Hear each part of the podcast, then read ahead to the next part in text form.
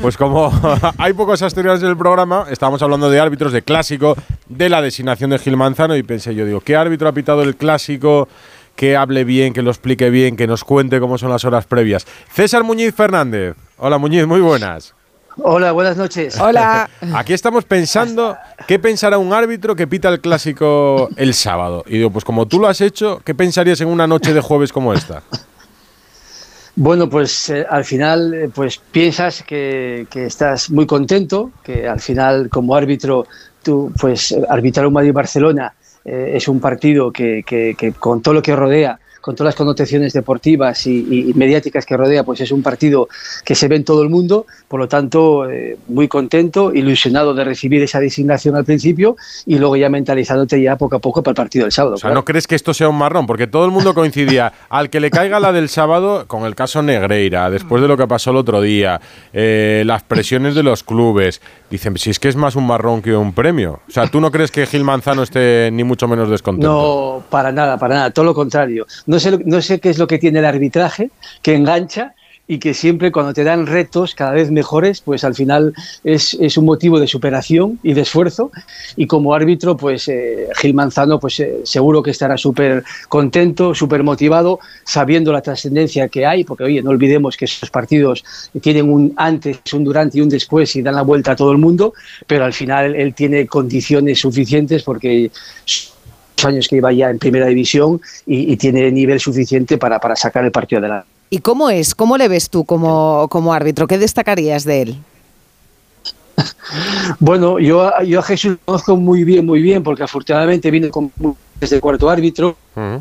Entonces, un chico muy majo, eh, con unas condiciones eh, arbitrales excelentes. Además está un momento del arbitraje muy bueno, porque no olvidemos que creo recordar que lleva 10 años en primera, sí. 8 como internacional, eh, 39 años, que es un poco la edad un poco eh, más bonita como árbitro porque sí. tienes eso, tienes esa madurez, esa experiencia, que ya no es lo mismo llevar dos, tres años que, que ya llevar el pozo, la experiencia de, de 8 o 10 años. Por lo tanto, en ese aspecto eh, es un hombre que, que, que, seguro que va a afrontar el partido pues con muchísimas ganas, con tranquilidad, eh, conoce a los futbolistas, le conocen a él y bueno, al final todos son ingredientes para que, para que tú vayas a eh, vayas eh, no confiado confiar lógicamente, pero sí convencido de tu nivel, de tu conocimiento, de tu experiencia y de poder intentar que salga pues un Le ¿Leéis, escucháis, os llega lo que se dice de vosotros antes de un partido como este? Pues que Alfredo diga, eh, Gil Manzano es un árbitro que cae bien en el Madrid y que el Madrid diga, bueno, pero en Mestalla eh, aquellos penaltis o no te enteras de nada de lo que se dice. Algo, algo sí. ¿no? Al final, al, al, final tienes que enterarte porque si no lo es por tu mujer o tu novia o por el vecino o por, o por alguien en el colegio, pues siempre final eh, se, se, comentan y algo te llega.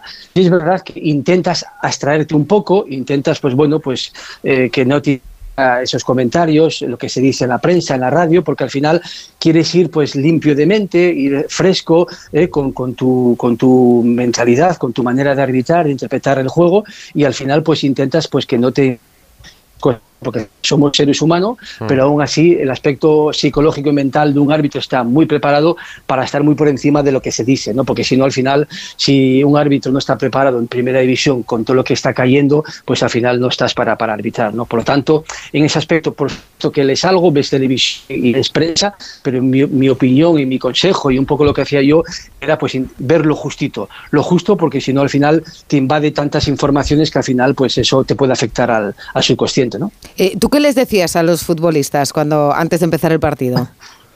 pues tienes poco tiempo para hablar, pero si al final yo siempre les decía, si queréis jugar, vamos a jugar, porque no hay nada más bonito que un clásico, son dos equipos eh, súper ofensivos para un árbitro. Siempre que haya jugadas de ataque, que quieran jugar, al final hay pocas faltas y eso para un árbitro es, es, muy bonito, ¿no? Poder arbitrar, poder dar continuidad al juego, fluidez y que no haya interrupciones. Ahora, si luego ellos, pues por lo que sea, el partido se atasca, el partido se atasca o el partido, pues bueno, pues, pues al final esos piques que, que suele ocurrir a veces en los clásicos, pues ya tienes que intervenir más, ya más, bueno, más, más aburrido, por lo tanto, en efecto, como árbitro, pues eh, le, les dices, oye, vamos a intentar jugar, sois buenos futbolistas, estáis, sois de los mejores equipos que hay en el mundo, vamos a, demostrar a, demostrar a todo el mundo que, bueno, que estamos aquí para, para dar un al fútbol, ¿no? Por lo tanto, si ellos quieren, pues el árbitro va a hacer todo lo posible para que haya menos posibles. ¿Te, ay- claro. te ayudan los jugadores o no? O sea, ¿qué recuerdo tienes tú, por ejemplo, del clásico?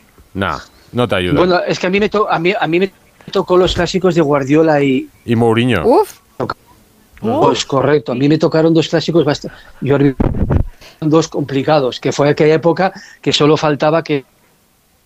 Que, Uy. bueno, la tensión que había. Espera, espera, espera, espera, que, el campo y- Que espera, es que te- que volvemos a recuperar la llamada. que te estamos ahí, que Sí, se está perdiendo. entrecortando y justo... Te cuelga Busti y te vuelve a llamar para recuperar Mira, la Edu, llamada. por ejemplo, por Sí. ejemplo, yo estaba eh, viendo una, una imagen porque es que le tocó uno de los clásicos más complicados, ¿no? En ese año 2011, cuando había una tensión altísima entre Barça y, y Real Madrid. Y, y estoy viendo a, a- a César eh, hablar con Pepe y con Messi Mm. después de ese pelotazo de Messi a la grada en el, en el Bernabéu. Eran eh, clásicos durísimos, muy difíciles para, para un árbitro y en los cuales, eh, si te ponías tarjetero, eh, los equipos acababan con, con ocho jugadores o con siete cada uno, seguro. Entonces ahí tenía que ser un árbitro eh, muy diplomático, saber llevar el partido, porque si no se te, se te iba de las manos. ¿eh? Decías que era la época de los grandes clásicos, cuando hubo tantos eh, Muñiz con Y. Guardiola y con Mourinho. Dos de ellos, pues ahí en esa época, que bueno, todos bien sabéis pues lo que ocurrió y el- que había la selección estaba bueno jugando muy bien, un nivel muy alto y, y al final pues y- porque al final se veía demasiada tensión en el campo, ¿no? Que, que- que, bueno, por los, por los motivos que sean, pues fue partidos muy tácticos, muy físicos, y eso es muy feo de cara al espectador y muchas interrupciones y muchas acciones. Por lo tanto, bueno, me acuerdo esos, esos derbis con, con mucha tensión, mucha pasión, claro. ¿Y quién recuerda que fu- era el futbolista más pesado y el más ejemplar? ¿Te refieres de los, de los clásicos o en general? ¿De Sí, los sí, clásicos sí, te de refieres? los clásicos, de los clásicos. Hombre, pues sí, en general al, también. Al final, al final, si te das cuenta, el árbitro eh, por su por su mm, diagonal eh, pasa mucho, lógicamente, pues por el medio campo, por esa zona, claro, de intersección, ¿no? Y al final, pues ahí te encontrabas pues con Xavi, el entrenador ahora del Barcelona, que, que ya se le veían eh, de aquella dotes de entrenador, ¿no? Que estaba siempre muy pendiente de Muy cualquier decisión. muy pesadito. Exact- Que no callaba, no callaba. Cor- correcto, correcto. Eli, Eli, Eli Puyol, ¿no? Eli Puyol, ¿no? Que era un poco los que, junto con también Gerard Piqué, con, son gente con, son futbolistas con mucha personalidad, que entonces, bueno, me acuerdo que, bueno, que al final, pues siempre estabas muy entretenido en esos partidos, ¿no? Mira, Xavi luego- dice, Madrid Xavi no hablaba- dice ahora que no, los- pide que no se condicione al árbitro. Los, los- los del Madrid no hablaban nunca nada, ¿no? Muñiz y eran mudos los jugadores del Madrid. Sí, hombre, ¿Eh? no, hombre, también. Ah, también, no, no, no, que digo, lo también. mismo, lo mismo, No, hombre, lo mismo deambulaban por el campo y no hablaban. No, te los iba a decir ahora, te los, te los iba a decir ahora, Ah, ¿eh? por, eso, por eso te apunto. Como te ha apuntado Feliciano y te ha animado, ahora te animo yo a otra parte. Sí, sí, y bueno, y, y en el Madrid pues también teníamos a Xavi Alonso, que también era Ah. un chico pues que oye, que lógicamente pues también Vaya le hombre. gustaba pues eh, estar con, con el árbitro, comentar las jugadas, también Guti me acuerdo también, Eh, bueno, Raúl en ese aspecto pues era un chico más tranquilo, pero bueno, al final ejemplar. son, son el Que, ejemplar, que de correcto. todo hay en la viña del señor, Muñiz.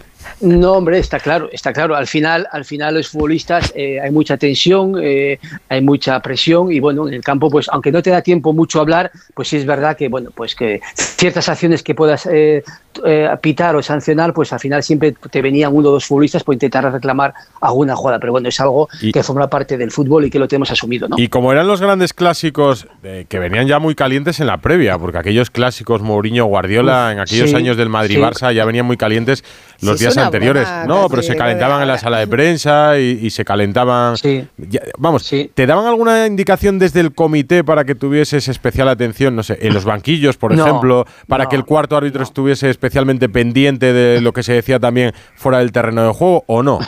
No, no, jamás, jamás. Al final, las instrucciones que te dan son siempre las que, recibimos todos los árbitros, pues en verano, en las concentraciones en, en octubre, y luego en febrero, pues que al final analizas la temporada, analizas los meses y bueno, son instrucciones que son generales para todo el mundo. Pero jamás hemos, eh, yo por lo menos, eh, he recibido ninguna, ninguna indicación, ninguna, ninguna, bueno, ningún comentario, por muy partido, por Madrid-Barcelona que fuera, por mucho partido que se jugara, pues al final no, porque el comité entiende que el árbitro que va a arbitrar está capacitado plenamente para, para saber eh, dirigir ese partido, para saber llevarlo a mejor a buen puerto y al final, pues bueno, únicamente, pues sí es verdad que tienes que estar muy pendiente de todas las parcelas, del campo, de- de- del área técnica, eh, de los banquillos y también ahora del bar, que al final no olvidemos que, que ya no son tres o cuatro compañeros en el campo, sino junto con la sala bar hablamos de siete compañeros, por lo tanto el trabajo en equipo es fundamental, pero a la pregunta que me dices tú de instrucciones o tal, nada, todo lo contrario, ¿no? en ese aspecto siempre dejaban que el árbitro con su criterio, con su personalidad y con su saber estar, pues bueno, sacar el partido lo mejor posible, ¿no? Claro. Es, es como el mejor premio casi que se puede recibir en la liga.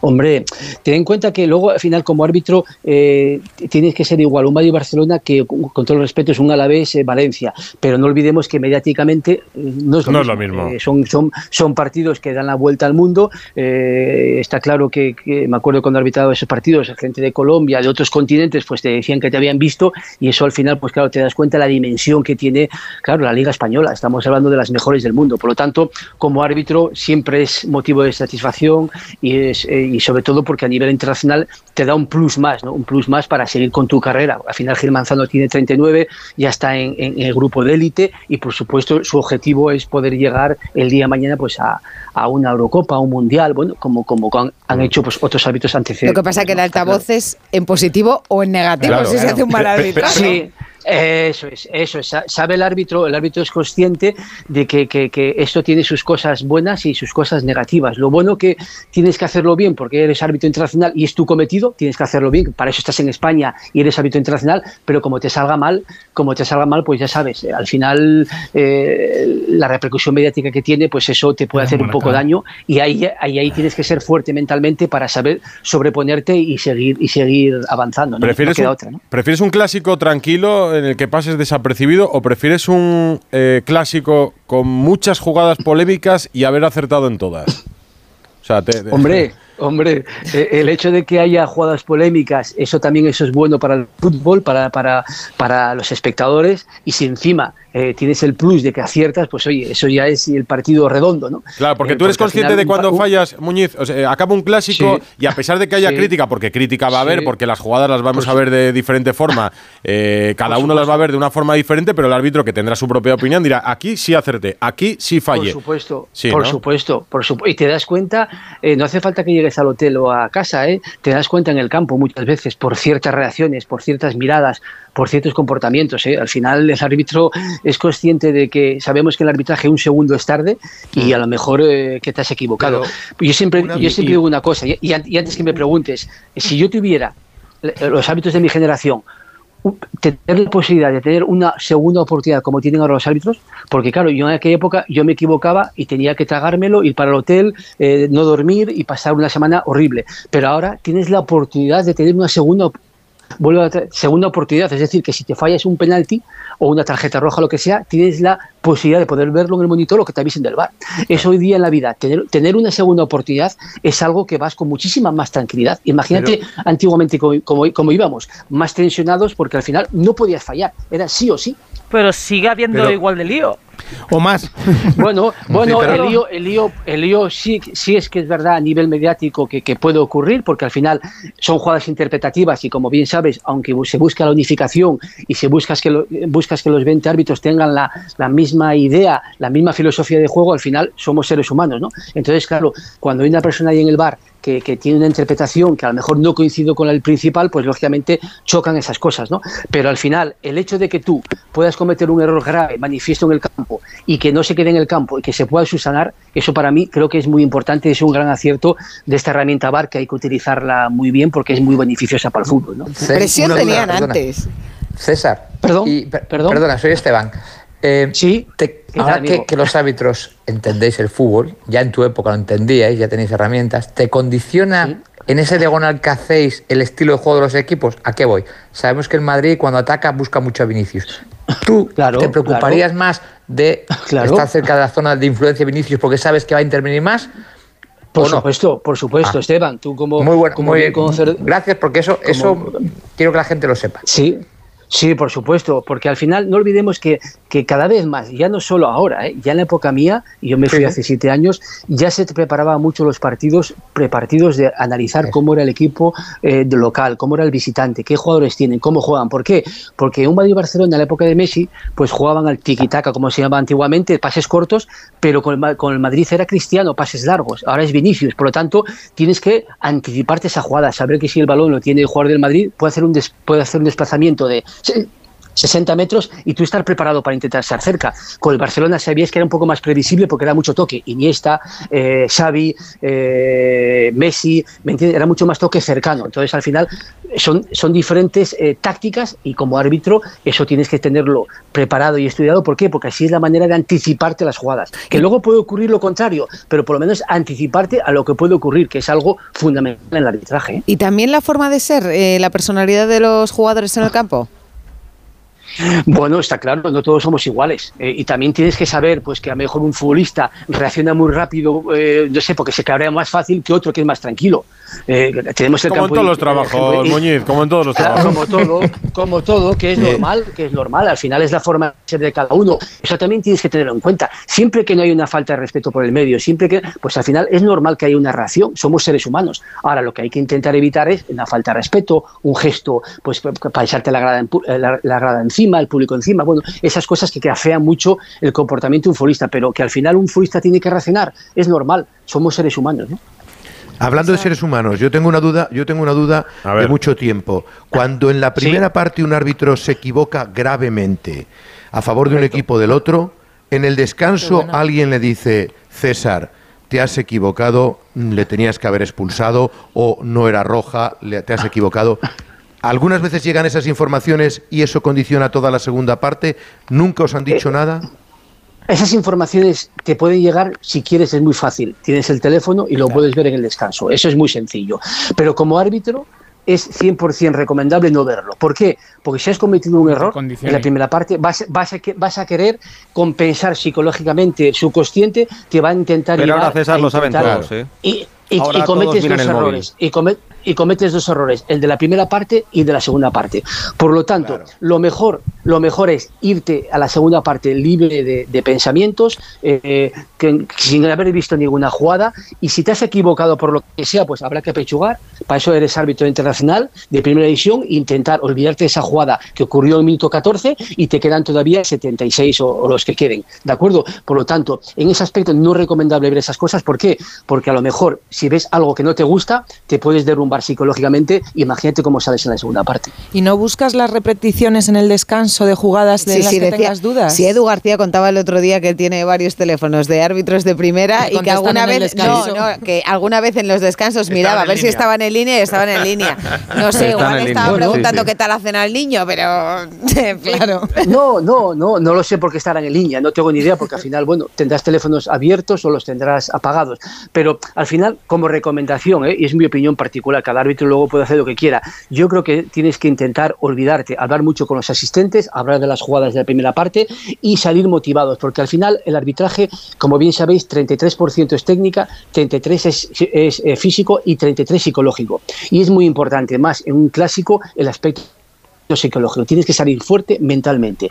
¿Por qué? Porque es así, al margen de que hayas podido fallar o no, porque al final, como no seas, no seas fuerte mentalmente y preparado y, y- y- y- consciente de lo que estás haciendo, al final, si tienes alguna duda y esa duda, pues a través del teléfono, pues puede llegar a, confirmarse, pues imagínate cómo sale la segunda parte, se te cae el mundo encima y cada segundo que pasa se te parece una eternidad. Eh, César, ¿no crees que están ahora los árbitros más desprotegidos que nunca? Y ante un clásico tan polémico como, como puede preverse que puede ser este, ¿no crees que les está faltando un poco de protección externa por todos lados y por el propio comité?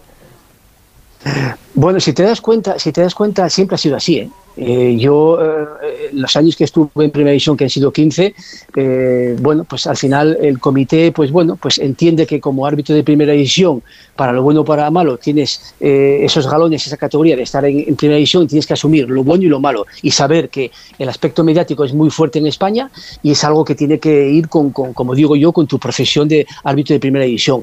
Eh, bueno, al final a mí me gustaría, me gustaría, pues eh, muchas veces darle más naturalidad a esas cosas, ¿no? Que parece que el árbitro está una burbuja, está un mundo aparte, que está muy bien para protegerle y para que, para que bueno, para que no, no, no sé cómo decirte, que no se invada muchos as- aspectos externos, pero al final somos seres humanos, ¿no? Y, y no vendría mal de vez en cuando del comité, pues en esos partidos que sabemos que son especiales, especiales, pues eso. bueno, que el, que, que el comité dé un paso adelante muchas veces y quite un poco de, de, de- tensión a todo esto, ¿no? Y, y pueda un poco, pues bueno, pues eh, dejar al árbitro más tranquilo eh, y más, y más, no sé, más aislado un poco de todo este run run que hay mediático antes de los partidos. Sí es verdad que yo creo que nos falta un poco más de na- naturalidad en el comité, nos falta ser más naturales, que al final no pasa nada por hablar. Si los árbitros es, hoy día, los es. árbitros hoy día saben hablar que porque están seáis preparados. Claro, es que es Saben- que, que seáis humanos, o sea, que todos entendamos que sois que sois formada, se la puede entender, claro. Oye, buen Correcto. Sí, buen Buen- comentarista, buena charla que hemos tenido No, con los asturianos, la verdad Claro, que- sí, yo te recomiendo sí. siempre a los asturianos buenos, a los Sí, que sí, tienen sí. algo que aportar. Lo que no a me los has que recomendado algo- todavía es sitios Ya, se me ha ir olvidado, pero es que no tengo tiempo. eh, Imagínate. Rocío, no tengo horas en el día todavía para ponerme. Pero me está recomendando gente de fútbol que nos acompaña te aquí. buenas charlas. César- Rocío, perdona, Edu, eh, si ya un árbitro un lunes o un martes ir a un bar a tomarse un café debe ser un suplicio, porque todo el mundo, ah, el otro día, tal cual. Va, Imagínate en. Asturias, Ya, que la mitad son imagínate. periodistas Y deportivos. la otra mitad están en los bares, o sea que también. César Muñiz Fernández, eh, árbitro, exárbitro en. Primera División. Muchísimas gracias por la charla. Gracias. A vosotros, muchísimas gracias y ojalá le deseamos toda la suerte del mundo a, a Jesús, que seguro que es la suerte de, de todos los bueno, deportistas y todo el fútbol en general. Un abrazo para todos. Muchas Un gracias. abrazo, Un César. abrazo. Ya ves, Feliciano. el